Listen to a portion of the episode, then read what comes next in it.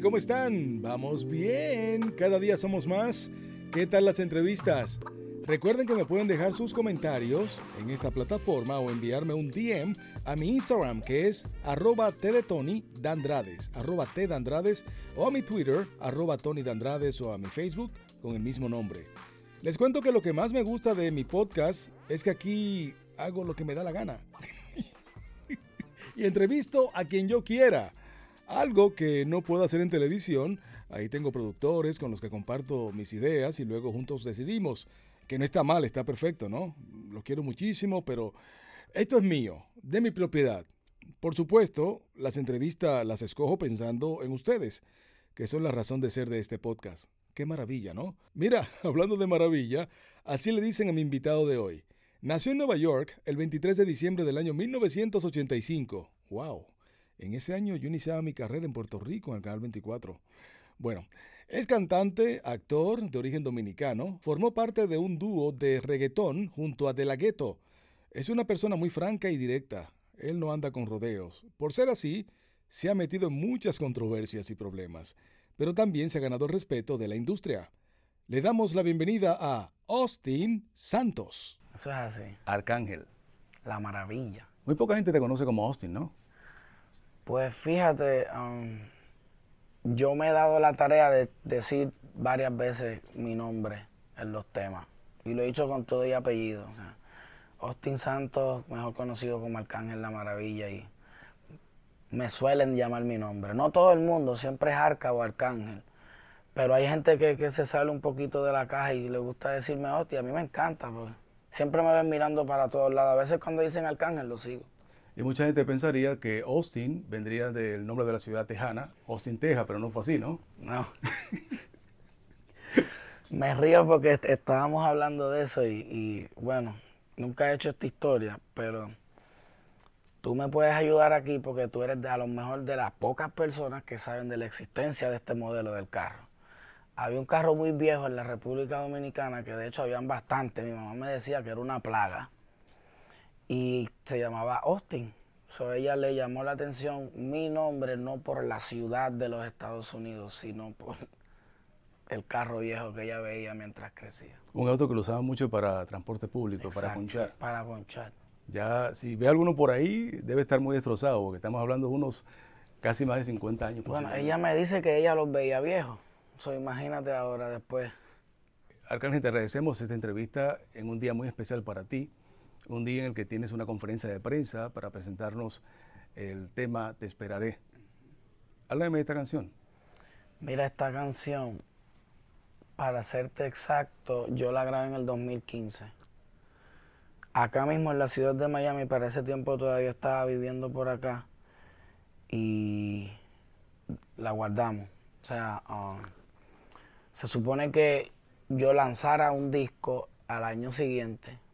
Ese tema siempre fue mi favorito para hacer el sencillo de no importa cuando yo lanzara mi próximo producto musical, con esta era la canción con la que yo quería abrir el proyecto. Nunca salió el disco, pues yo soy bien celoso con mi arte y con mi música y soy bien selectivo a quién le entrego esto. Y, y como dicen por ahí, y me lo llevo tanto al pecho porque me lo creo, el tiempo de Dios es perfecto, que le doy gracias a Dios por guiarme en aquel tiempo a nunca haber entregado este tema, porque es ahora que yo tengo que tirar este tema. Dice que con esta canción abres una nueva era musical. ¿A qué te refieres? Um, es una nueva era musical, pero es algo que yo estoy acostumbrado a hacer. O sea, es, es 100% lo que es la esencia de la música mía. A mí mucha gente me respeta tanto por la música comercial que yo sé hacer como por la que no es tan comercial también. Pero yo te puedo decir que la gente extraña mucho y me he dado cuenta al pasar de estos últimos dos años a que era arcángel romántico, a que era arcángel un poco más mellow, a que era el arcángel que sabe y, y tiene que compone muy buenas letras. Y me fui dando cuenta de esa hambre que el público había ido desarrollando. Y dije, pues, lo voy a ver como una nueva era porque yo había abandonado esta rama musical. Pero si me pongo a verlo, pues va a ser una nueva era para los fanáticos nuevos de esta música. Pues yo tengo muchos fanáticos que desde hace cinco años no ha escuchado mucho de mí, lo que ha escuchado no es lo más comercial que digamos. So, para ellos va a ser nuevo porque van a decir, wow, mira este arcángel, qué lindo suena. Entonces los otros los van a corregir y les van a decir, no, ese era el arcángel original, el de siempre. El original que tenía una letra muy limpia, ¿no? Luego se fue transformando siguiendo el movimiento del trap. Ah, yo te diría que el primer artista de reggaetón en hacer un trap fue Arcángel, este servidor que tienes de frente. Junto con uno de mis mejores amigos, mi hermano de otra madre de la gueto, porque antes formábamos un dúo. Cuando formamos parte de la disquera Baby Record de Zion, del dúo Zion y Leno, nosotros filmamos con él. Y el primer trap o la primera percusión de algo, la gente confunde mucho lo que es el trap. El trap no es romántico. Tú nunca vas a poder hacer un trap romántico. No es romántico ni es radiable tampoco. No, ni tiene letras dedicadas a la mujer. El trap, o sea... Es misógeno también. Sí, te, sí, te puedo decir, yo te puedo decir todo lo negativo que tiene el trap. ¿Qué tiene positivo el trap? La música que pone a bailar a la gente, el ritmo. Te puedo decir que todos los elementos musicales, no le podemos echar la música la culpa a la composición musical. No le podemos echar la culpa a nadie si nos vamos por el contenido de la letra. Porque yo te puedo asegurar que los causantes de las últimas tres masacres en este último mes no escuchaban trap. Yo te puedo asegurar que los padres que han violado niños no escuchan trap dentro del monasterio. ¿Dónde es que están los padres de esos lugares? Yo te puedo asegurar que muchos presidentes que juegan con la educación y el futuro de muchos países no escuchan trap que cada cabeza es un mundo, ¿no? Pero por ese lado, pues, ah, respeto. Es una virtud el respetar las opiniones de los demás. Y a mí no me molesta el que existan personas que critican la música que yo hago. Una rama, una parte. ¿Por qué? Porque yo lo veo mucho mejor el yo cantar algo que el público lo consume si quiere, porque yo no le estoy poniendo una pistola a nadie en la cabeza que estar en la calle haciendo delincuencia, robando, vendiendo droga. Yo estoy haciendo algo que es 100% legal. La ley me lo aprueba. I'm an entertainer. Yo hago que la gente se ría, que goce, que baile, que llore. Yo hago que la gente encuentre sus emociones a través de mi música. Te repito, sí, respeto tu opinión y la de millones de personas en que la música es negativa en cuanto al contenido. Pero cada quien la consume si quiere. Bad Bunny participa en esta producción también, ¿no? Sí. ¿Ustedes se conocen de ese tiempo? Um, yo fui de las primeras personas que grabé con él. ¿Y qué te digo? ¿Es tu amigo? ¿Son amigos? Yo puedo decir que sí, porque eh, no, yo no he recibido de su parte algo más que no sea respeto, ¿entiendes? Y agradecimiento. Y, de la misma, así es lo mismo, es recíproco, ¿entiendes? Es como que tan mutuo. Porque yo lo respeto tanto y me siento tan orgulloso de él que tú ni te imaginas, ¿entiendes? ¿Quiénes son tus amigos en la industria, Arcángel?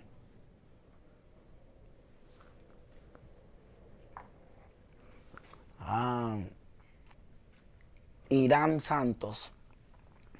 Su nombre artístico es Luigi 21 Plus. Es un artista muy explícito también, pero de reggaetón. De la gueto, Rafael Castillo. Mi manejador, Omar Rivera.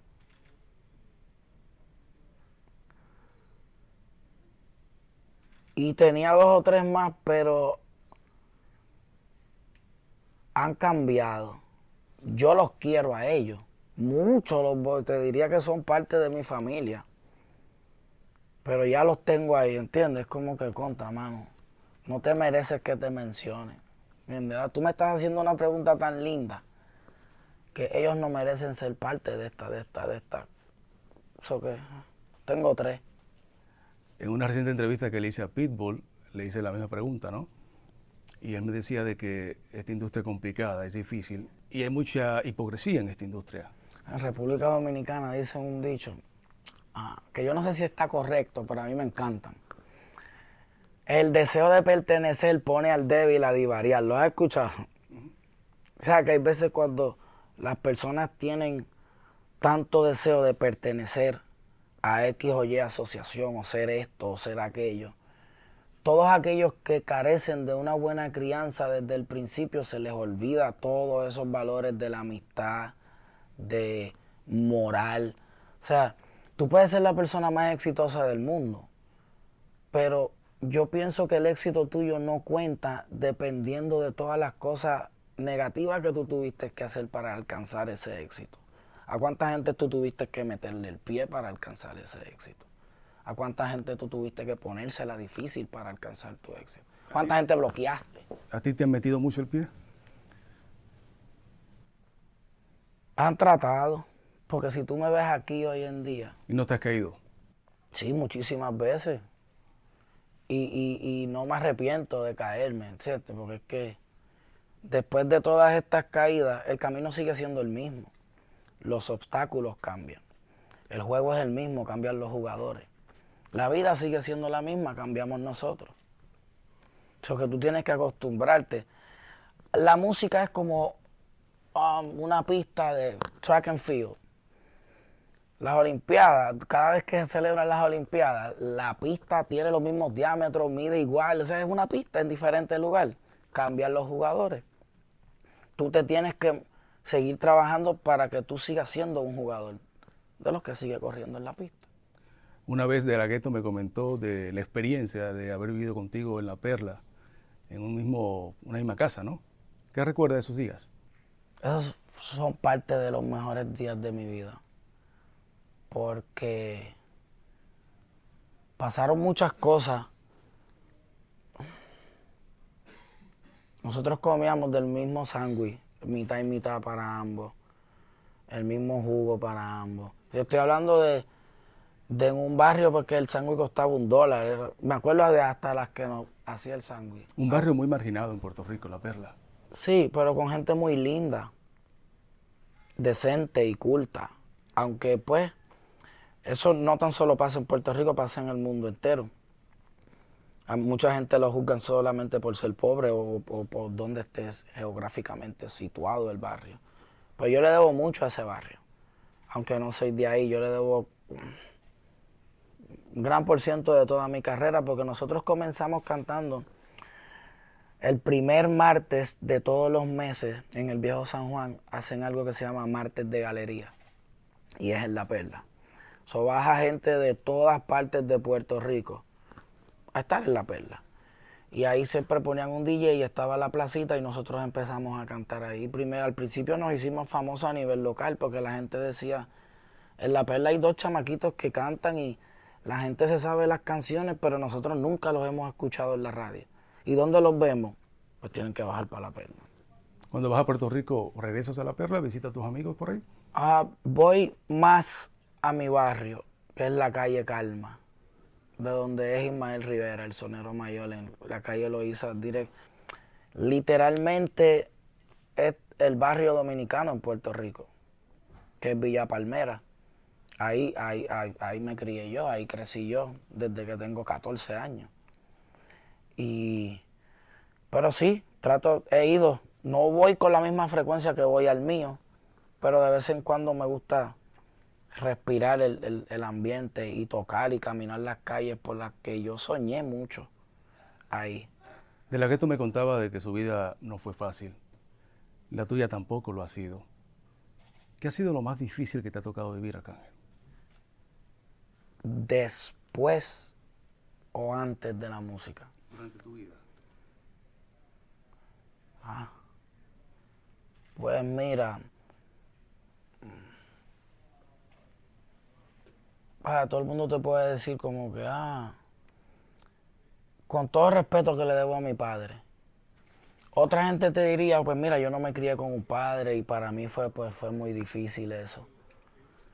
Pero también con toda la gloria que le debo a mi madre, yo te diría que, oye, oh, y pongo este punto, respetando a mi padre, que lo amo y lo adoro, y le tengo mucho respeto. Mi madre fue tan grande que a mí no me hizo falta esa, esa, esa, esa imagen de, porque mi mamá fue padre y madre a la misma vez. O sea, mi mamá me daba todo el cariño del mundo y si me tenía que dar 10 correazos al derecho y al revés me los daba también. Y sigue a tu lado. Y sigue a mi lado y nunca, nunca, nunca se, se ha despegado, ¿entiendes? O sea, que otra gente te puede decir este tipo de cosas. Yo no, pues yo me voy un poquito más. A mí me ha tocado ver a mis amigos morir. Eh, a pasos de mí. Yo, yo, yo, yo, yo he recogido personas que me gustaría que estuvieran aquí en este momento. Porque soñaron junto conmigo todas las cosas que pasaron y que están sucediendo hoy en día. Entonces me ha tocado compartir mi éxito con gente tan mala que me ha traicionado, que me ha metido el pie. Y a veces eso pues me da un poco de sentimiento porque yo digo, contra, le he dado la oportunidad a gente tan mala cuando fulano si hubiera estado aquí lo hubiera hecho bien. Si fulano hubiera estado aquí se hubiera sentido orgulloso. Si fulano hubiera estado aquí las cosas hubieran, todo hubiese sido distinto. Pero las cosas pasan por algo, ¿no? Mucha gente quizás no sabe de que tu relación con Nicky Jam va más allá de lo musical. Tú criaste su tercer hijo. Ese niño, yo le tengo el mismo cariño y el mismo amor que le tengo a los míos de sangre. Pues yo conozco a ese niño literalmente 10 meses antes de que mi primer hijo naciera. ¿Entiendes? Yo practiqué como se yo aprendí a ser papá con ese niño. ¿Entiendes? Yo me enamoré de un bebé así después que tenía la edad de poder tener los míos. No, fue con el hijo, fue con Joe Martin. Actualmente vivimos los tres en la misma casa, estoy viviendo una de mis mejores etapas. Pero yo siempre quise hacer esto, ¿sabes? A mí no me puedo quejar porque Dios me ha dado mucho más de lo que merezco. Pero eso era, yo sentía que siempre había algo, o sea, había una pieza que faltaba. Yo no me sentía bien celebrando un cumpleaños de un niño y que los otros dos no estuvieran. Y viceversa, ¿entiendes? Así mismo era. Cuando yo estaba en un lado, así mismo él era el mismo sentimiento. Y yo todo el tiempo dije, por eso creo tanto en la ley de la atracción. Yo todo el tiempo decía que cuando mi hijo cumpliera 12 años, él mismo iba a decir, yo me quiero ir a vivir con papá. Y mi hijo no tiene tres meses que cumplió 12 años y ya está viviendo conmigo. O sea, son cosas que a veces yo miro para el cielo y, Dios existe. ¿Sabes? Porque yo me doy cuenta, porque Él me da, yo le pido con tan solo pensarlo. Y cuando se da, no sé si es algo, es naturaleza, pero yo miro para arriba y escucho cuando Él me dice, ¿viste? O sea que ahora mismo, uff, yo me acabo de ganar un Grammy como mejor artista del año, solamente porque pude. Me salió bien la maniobra, porque fue una maniobra, fue una misión, pero yo logré tener a mis tres hijos bajo el mismo techo. Ayer fue el primer día de escuela y lo llevé. Cuando dice los tres se está incluyendo el hijo de Nicky Jam también, ¿no? Sí, porque es mío. Para él la imagen de, de un padre eres tú, no Nicky Jam. No, porque cuando eso comenzó a suceder, yo nunca, yo estaba en mi poder casi afuera. Pero no porque a mí nunca me hubiera gustado tampoco. Si le hubiese tocado la oportunidad a otro hombre de criar un hijo mío, a mí todo el tiempo me hubiese gustado que lo hubieran criado como yo hice con él, que su papá siempre fue su papá. Pero existe esta persona que merece el, el mayor respeto que tú le tengas que dar. Es tu padre te pareces mucho a él, eres igualito a él. O sea, eso nunca. Yo nunca voy a poder aceptar eso. ¿Cómo es tu relación con Nicky Jam? Súper bien. Súper bien. De que nosotros, pues, no es que yo te voy a decir que soy su mejor amigo y que hablo con él todos los días, pero sí te puedo decir que gozo de su respeto al igual que él goza del mío. No tenemos que jugar baloncesto todos los días, ir al cine todos los días. No, porque como él tiene sus cosas que hacer, yo también tengo las mías. Pero te aseguro que de mi parte él tiene un 200% de respeto, como padre y como artista y como hombre. Arcángel, en el reggaetón vemos mucha tiradera entre ustedes. ¿Esto es real o lo hacen para buscar publicidad, atención, likes? En mi caso, yo nunca he, tenido ningún altercado con otro artista. ¿Nadie te ha tirado a ti? A mí sí, uff, el 90% de ellos, pero para discutir se necesitan dos. ¿Quién te ha tirado? Todo el mundo. O sea, yo te puedo mencionar, o sea, todo. Mencióname tres. Tres. Héctor El Fader. Ah. Antes de ser pastor. Sí, cuando era la presión. O sea, yo te explico de las cosas que yo pasé. Y tú dices, wow, tú eres un sobreviviente. El género en Puerto Rico es otra cosa. Cuando, no, cuando hablamos de tiraera, la presión es muy diferente. Tanto de que, que si vas a cantar en un barrio, llévate dos vehículos, porque desde que se enteren que es tu vehículo, el tuyo te lo trancan yo empecé a hacer así, o sea, yo siempre fui, me encantaba, porque yo decía, yo soñé toda mi vida por este momento, o sea, que ahora a mí nadie me va a parar. a mí, calle somos todos. Y, o sea, con ese que yo te mencioné, no todo el mundo le sobrevivía a aquel, a aquel hombre. ¿Era bravo? Bravo o no, su gente era brava. Su gente, sí. Yo tengo mucho respeto por la gente que estaba detrás de él. En el 2016, tú dijiste que te habían chupado como sanguijuela. ¿A qué te referías?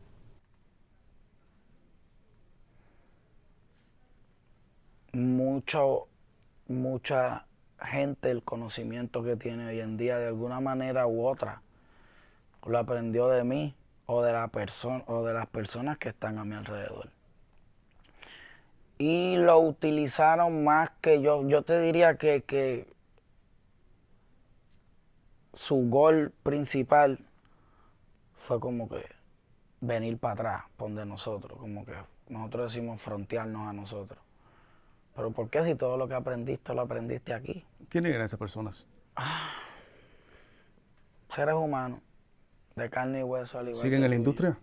Sí, nosotros le enseñamos el camino. O sea, nosotros los armamos. Y después ellos trataron de utilizar sus armas en contra de nosotros pero normal. Si hay que armarlo otra vez, los armamos porque todos los intentos son fallidos. Hubo una película en el 2008, Muerte en el Paraíso. Uy. Esa película quizás tiene que ver con esa teoría tuya de los poderosos que chupaban a los que comenzaban. Todavía sigue pasando. Esto todo el tiempo va a pasar, mi rey. O sea, en esta industria y en todo lo que tenga que ver con el entretenimiento, esto siempre va a pasar. Y por eso es que um, no hay mejor maestro que el tiempo. Porque ahora yo tengo la capacidad de hacer los mejores negocios de mi vida. Cuando no estoy tan pegado como cuando estaba pegado, que era Arcángel. ¿Sabes por qué? Porque aquel Arcángel no sabía nada. Aquel Arcángel pensaba que todo era meterse en un estudio, componer y cantar en vivo. Este de ahora sabe mucho. ¿Entiendes? O que ahora yo estoy haciendo en los, en los últimos seis meses, desde que volví a ser un artista independiente, he hecho los tres mejores negocios de toda mi carrera y llevo 15. Tuviste siete años con Rafi Pina, ¿no? Sí. ¿Qué pasó? ¿Por qué se rompió ese mancuerna? No, todo fue algo mutuo. No fue ningún tipo de problema. Llega un tiempo en que todo artista se va a dar cuenta, siempre y cuando aprenda, y se tome el tiempo de aprender de que tú puedes tú mismo tomar la rienda de tu carrera. Yo soy de las personas que piensan que el que mucho abarca poco aprieta. So, yo mejor prefiero retomar el control de mi carrera como fueron los primeros siete años de mi carrera, que me fue muy bien trabajando del lado de mi madre. Logramos cosas que era imposible en aquel tiempo lograrla sin una disquera multinacional. Um, yo solamente pues uh, quise volver a sentirme cómodo, a entretenerme con lo que estoy haciendo, porque llega un tiempo que aunque trabajas dentro de la industria del entretenimiento, no necesariamente tú te entretienes y eres el que entretiene a los demás. Y yo, para yo volver a tener esa pasión que yo he sentido toda mi vida desde que tengo uso de razón por la música, yo tenía que estar fuera de ahí. Porque si no, yo no quería volver a entregar música. Porque no iba a pasar nada con esa música. Ahora, si yo busqué mi independencia, pues créeme que todo el peso está aquí. Es mi arte, son mis composiciones, son mis trasnoches, son mis lágrimas. Yo sí les voy a prestar la atención que merecen. ¿No se la prestaban antes? Sí. No la necesaria. No la que yo ando buscando, no la que yo merezco. Ah, a lo mejor era parte del negocio. Y aquí todo el mundo hace un negocio que le convenga. A lo mejor a él le convenía trabajar la música a media asta, que es cuando tú no subes la bandera completa, que la dejas a media asta. Porque hay personas que le conviene no dar la milla extra. ¿Para qué? Si yo corro un kilómetro, and I still make money, yo como quiera gano. ¿Para qué tú me vas a obligar a correr una milla? Hay personas que son así, hay quienes no. La única persona que lo va a dar el 100%, el todo por el todo, por mí, voy a ser yo. Y yo no tengo el mismo poder que él, pero te puedo decir que yo sé de música porque yo hago música, yo compongo. Yo utilizo cada situación que pase en mi vida personal para plasmarla en letras, para que cualquier ser humano común y corriente, al igual que yo, se sienta identificado. Yo no soy un hombre que simplemente pone el dinero y ya. O sea, yo, yo, yo, yo puedo entender cada ser humano detrás del personaje que es el artista. En el video musical de tu tema Te Esperaré, tú eres el protagonista, pero eres un robot. Cuéntame un poquito del argumento.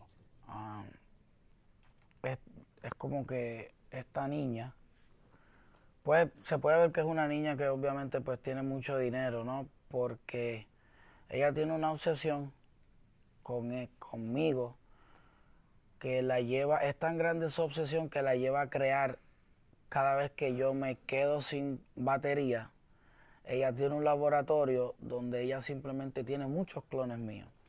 So, el video ella se mantiene todo el tiempo activando un nuevo clon cada vez que yo me le quedo sin batería. O sea, ella tiene un cuarto y siempre vive molesta todo el tiempo. Porque dice que, o sea, algo como es como un científico cada vez que trata de hacer algo y hay muchos experimentos fallidos hasta que el último es el que le queda bien. ¿Alguna similitud con tu realidad? Sí, o sea, es que para llegar a la perfección tenemos que fallar y no ver la falla como algo malo, verla como que yo me río de cada error que yo he cometido, porque ahora me río porque digo, ¿cuánto? qué idiota yo era, ahora con yo esta, yo no hubiera hecho esto, esto. Pero, pero sí se parece mucho. Y te cuento que el día antes no entendía nada del video, ¿no? O sea, no, yo mismo llamé y dije, contra, pero ¿y por qué esto así? No entiendo la parte de los androides, o sea, ¿qué tiene que ver una canción romántica con unos androides, con qué? Y después dije, mira, un equipo es un equipo, ¿entiendes? Y, y a veces pasar el balón, no importa quién anote, a mí me cuenta los puntos si estamos en el mismo equipo. O sea, si tú metes los puntos, vienen de este lado también. O sea que me encanta trabajar en equipo y como te repito, um, le tenía mucho respeto a la gente de 36 grados. Y estaba loco por trabajar con ellos y a lo último dije, pues mira, yo voy a llegar, yo voy a poner mi parte, yo voy a hacer lo que yo sé hacer y ellos van a hacer lo que ellos saben hacer. Bueno, Arcángel, como te comenté antes de comenzar la entrevista, íbamos a tocar temas eh, tanto personales, ¿no? Y te hacemos la pregunta con todo respeto, ¿no? ¿Qué pasó el 30 de abril en Las Vegas con tu pareja? Esa era la que yo, yo estaba loco por esa pregunta. Fuiste, fuiste arrestado por presunto abuso doméstico. Tu abogado dice que fue un malentendido. ¿Qué dices tú? Lo fue. Ah. Estábamos ese día, el día antes de los premios, ¿verdad? Eran los premios, lo nuestro. Um, yo estaba trabajando unas cosas porque yo no iba para los premios. Estaba trabajando en otras cosas, uh, fuimos a la discoteca. Como toda pareja, nosotros tuvimos una discusión. La seguridad del hotel, no la policía, intervino en nuestra discusión. ¿Sabes? Porque sí se alzó la voz. No hubo agresión, no hubo empujones ni patadas. No. Pues si lo hubiera visto, se alegó que había un video, que mi pareja salió volando. Se alegó que la policía vio el video. Pero si hubiera visto, yo hubiera encontrado causa. Sin embargo, el caso se cayó por falta de mérito fiscal. Eso pesa mucho. O sea, no es que no había un video. Yo soy una persona blanca o negra si yo me merezco gloria, ok. Al igual que me merezco que me castiguen y que me tiren, que me entren a pedradas, está bien si yo fallé. Pero yo no fallé. La noticia en ese momento simplemente fui yo. Me hubiese encantado que cuando salió la noticia de que el caso se cayó por falta de mérito fiscal, porque no existían las pruebas que alegaban que existían, no, no había, fue que dos seguridades dijeron que vieron algo, llamaron a la policía y ya, y eso fue lo que pasó. Ok, pues eso fue lo que pasó. Me hubiese gustado que me hubieran dado la misma atención a que contra, mira, esto existe la gran probabilidad de que pudo haber sido mentira. ¿Qué provocó esa discusión? Las parejas discuten, los hermanos discuten, los primos discuten, o sea, si te digo exactamente por qué estábamos discutiendo, te estoy mintiendo y yo no soy muy buen mentiroso. Porque si te digo, mira, estábamos discutiendo por, pero dijeron que estábamos discutiendo por, por, por otra mujer.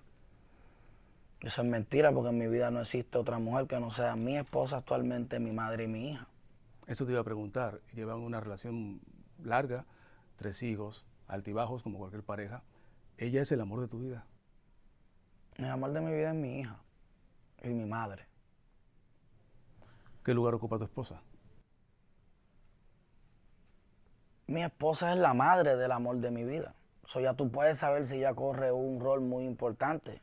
Sí, yo también la amo con todo mi corazón. La he querido desde que la conozco. Y nuestra relación ha sido bumpy. Nosotros nos hemos dejado dos veces y hemos vuelto dos veces. Y cada vez que ha sucedido, se ha virado con una madurez superior a la que se tenía antes. Cuando tú llegas a, un punto donde mi felicidad depende de la felicidad de mis hijos. Mi felicidad no depende de cuánto antes yo pensaba que era eso. Y estaba tan erróneo que por eso era que yo, te, como te dije anteriormente, yo pensaba que siempre me daba cuenta que faltaba algo. En mis mejores momentos, yo siempre me daba cuenta que había algo que no cuadraba y eran mis hijos. O sea, no era ni el dinero, ni la fama, ni aquello, ni el reconocimiento, ni la atención. No, no, no. Era que la persona que yo quería tener en el momento no las podía tener. Y eran mis hijos. Otro incidente que también reportó la prensa en el 2012 fue tu arresto por andar a alta velocidad y presuntamente ebrio en Puerto Rico. Eh, fuiste arrestado porque te negaste a soplar, ¿no? Eh, el aparatito que mide el alcohol. ¿Qué pasó en ese momento? No fue una vez, fueron unas cuantas veces.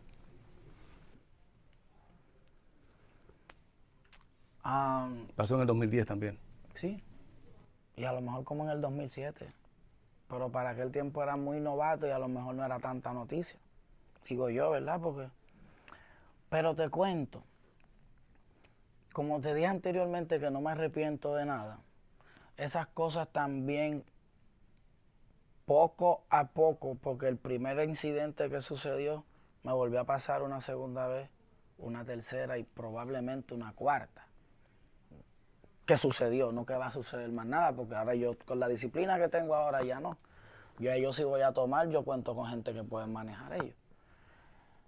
Y ya no soy tan intrépido como para querer manejar. Antes cuando yo salía a tomar, o sea, cuando tienes un carro de 250 mil dólares con 18, 20, 21 años, tienes que manejarlo, ¿no? Eran cosas de niño. en el tercer accidente, por poco, pues, ah, tuve un accidente. Aquí tuve contacto físico. Un accidente que yo me metí dentro de una casa. Y eso, gracias a Dios, si yo no te lo cuento, nadie lo sabe. O sea que cada accidente de estos que pasó, pues me ha enseñado bastante. Mucho, no te puedo decir qué fue lo que pasó en ese momento, sino que cada uno se agarró de la mano para que yo no quiera volver a cometer los mismos errores que hice. me puedo morir. La vida te ha dado muchas oportunidades, Arcángel. Más de las que merezco. Si las paredes hablaran. No todo se puede decir. Pero yo uh, uh, soy de los pocos artistas que te puedo decir que puedo hablar de lo que hablo en mis canciones. No todo. Hay otro, como dice Residente René, que es muy amigo mío. Cuando tú cantas algo que tú no te vives, pues ¿qué tú estás haciendo? Tú estás actuando, tú estás haciendo algo. Yo te puedo decir que yo soy de las pocas personas que puede hablar de muchas cosas que mis ojos han visto, que he escuchado, pero tengo que callarla porque no estamos en eso. Una de las cosas que se alegaba que tú sabías y ocurrió este año fue tu vinculación indirecta con el asesinato del trapero gay Kevin Fred. Se te llamó para testificar. Tu abogado alegó de que tú no estabas en Puerto Rico y no asististe a la, al tribunal. Y es cierto. Me dijiste que antes de la entrevista que si tengo mucho tiempo que no voy a Puerto Rico. Y yo te dije, tengo como seis meses. Eso sucedió dentro de estos seis meses y yo no he vuelto a Puerto Rico. Yo, ¿qué te digo? Yo no tengo nada que opinar. Este, su trabajo es investigar, ¿verdad? Pues que sigan haciendo su trabajo. En una entrevista la mamá de Kevin dijo que tú habías alertado a Osuna de que Kevin estaba regando por ahí de esa posible relación íntima entre él y Osuna. ¿Eso es cierto? Kevin Fred era mi amigo. O sea, yo, Kevin Fred se pasaba en el barrio mío, donde yo me crié. O sea, Kevin Fred ha sido un personaje pintoresco todo el tiempo de Santurce. Pintoresco, ¿entiendes? Porque, ah, ¿sabes? Yo, eh, mi esposa ha compartido con Kevin Fred. Mi hijo tiene ¿qué? fotos con Kevin Fred. ¿Cuándo fue la última vez que hablaste con él, con Kevin? Uh, yo grabé un video en el 2018, el año pasado, aquí en Miami. Él, lo que yo vi la entrevista que hizo su madre. Eso sí es cierto. Él compartió conmigo, junto conmigo y con mi esposa y con mi hijo, que estuvimos. Y era en la misma localidad donde yo estaba grabando el video, que era en un hotel. ¿Sabes? Kevin Frey es, lo sigue siendo, es mi amigo. A lo mejor él no está aquí físicamente. Yo lo que no puedo negar es una amistad con él, porque es que, o sea, sí, seguro que el tipo era mi pana. ¿Ya tú testificaste o eso quedó? No, es que eso no. Pero ¿por qué? Si yo estoy aquí, ¿entiendes? Yo no vivo en Puerto Rico. Pues, yo, ah, ¿cómo te digo? Es que soy bien sincero. Ah, respeto mucho la ley. Pero yo no brego con la policía, porque es que como que, ¿por qué si yo no tengo nada que ver en esto? Bueno, tú, publicaste un video en Instagram en el que fuiste muy fuerte diciendo que hay muchos eh, colegas tuyos que les gusta que le soplen en la nuca, haciendo alusión de posibles vínculos con pareja gay. Pero eso no tiene nada que ver porque eso fue hace mucho tiempo antes de que sucediera esto. Y yo lo que estoy es dirigiéndome, o sea, yo tengo muy buena relación yo tenía, tengo relación con Osuna y tenía muy buena relación con el difunto. Ya. La, su madre no puede asegurar esas cosas que no pasaron. Si no, tengo algo para contestarte, que es que no, no quiero contestar así, pero sé, porque es que el único que puede decirle eso es él y no está. ¿Cómo otra persona puede asegurar cosas que no? Según tú, ¿quién mató a Kevin Fred? Yo no sé porque es que yo no estaba ahí. No sé, o sea, yo no sé nada. Él, él, él me diste porque según yo, yo no he dicho nada. Su mamá dice que yo sé algo. Yo estoy diciendo que no. O sea, este, este tema me, me, movió un poquito porque a pesar del cariño que yo le, que le tengo a Kevin Fred, Mi hijo me preguntó, cuando salió esto, y mi hijo, yo tengo un niño de 12 años que tiene redes sociales y es muy popular entre los niños. Y me dijo, papá, ¿tú tuviste que ver algo con lo de Kevin Frey? Y el corazón mío hizo...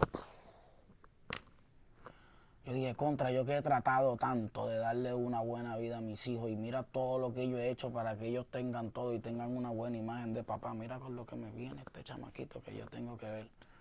Eso a mí, por lo único que me ha trabajado es cuando mi hijo me preguntó eso. Después, allá arriba hay un Dios. Y aquí o allá, todos las vamos a pagar, ¿verdad que sí? Pues esperemos que llegue ese día. Yo estoy contento conmigo mismo y yo estoy firme y bien que yo no le he hecho daño a nadie. Ni tengo por qué. Bueno, antepenúltima pregunta. Y quizá puede ser la más fuerte de todas. Venga.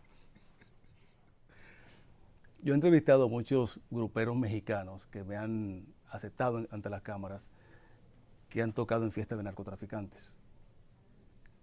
Cuéntame tu experiencia. Se comenta de que posiblemente tú tocaste en una fiesta de un tal Fritanga en Colombia. Posiblemente no, que toqué. Y que a lo mejor he tocado en muchas más. Pero yo tengo una oficina de booking que cuando llaman es un número de contrataciones.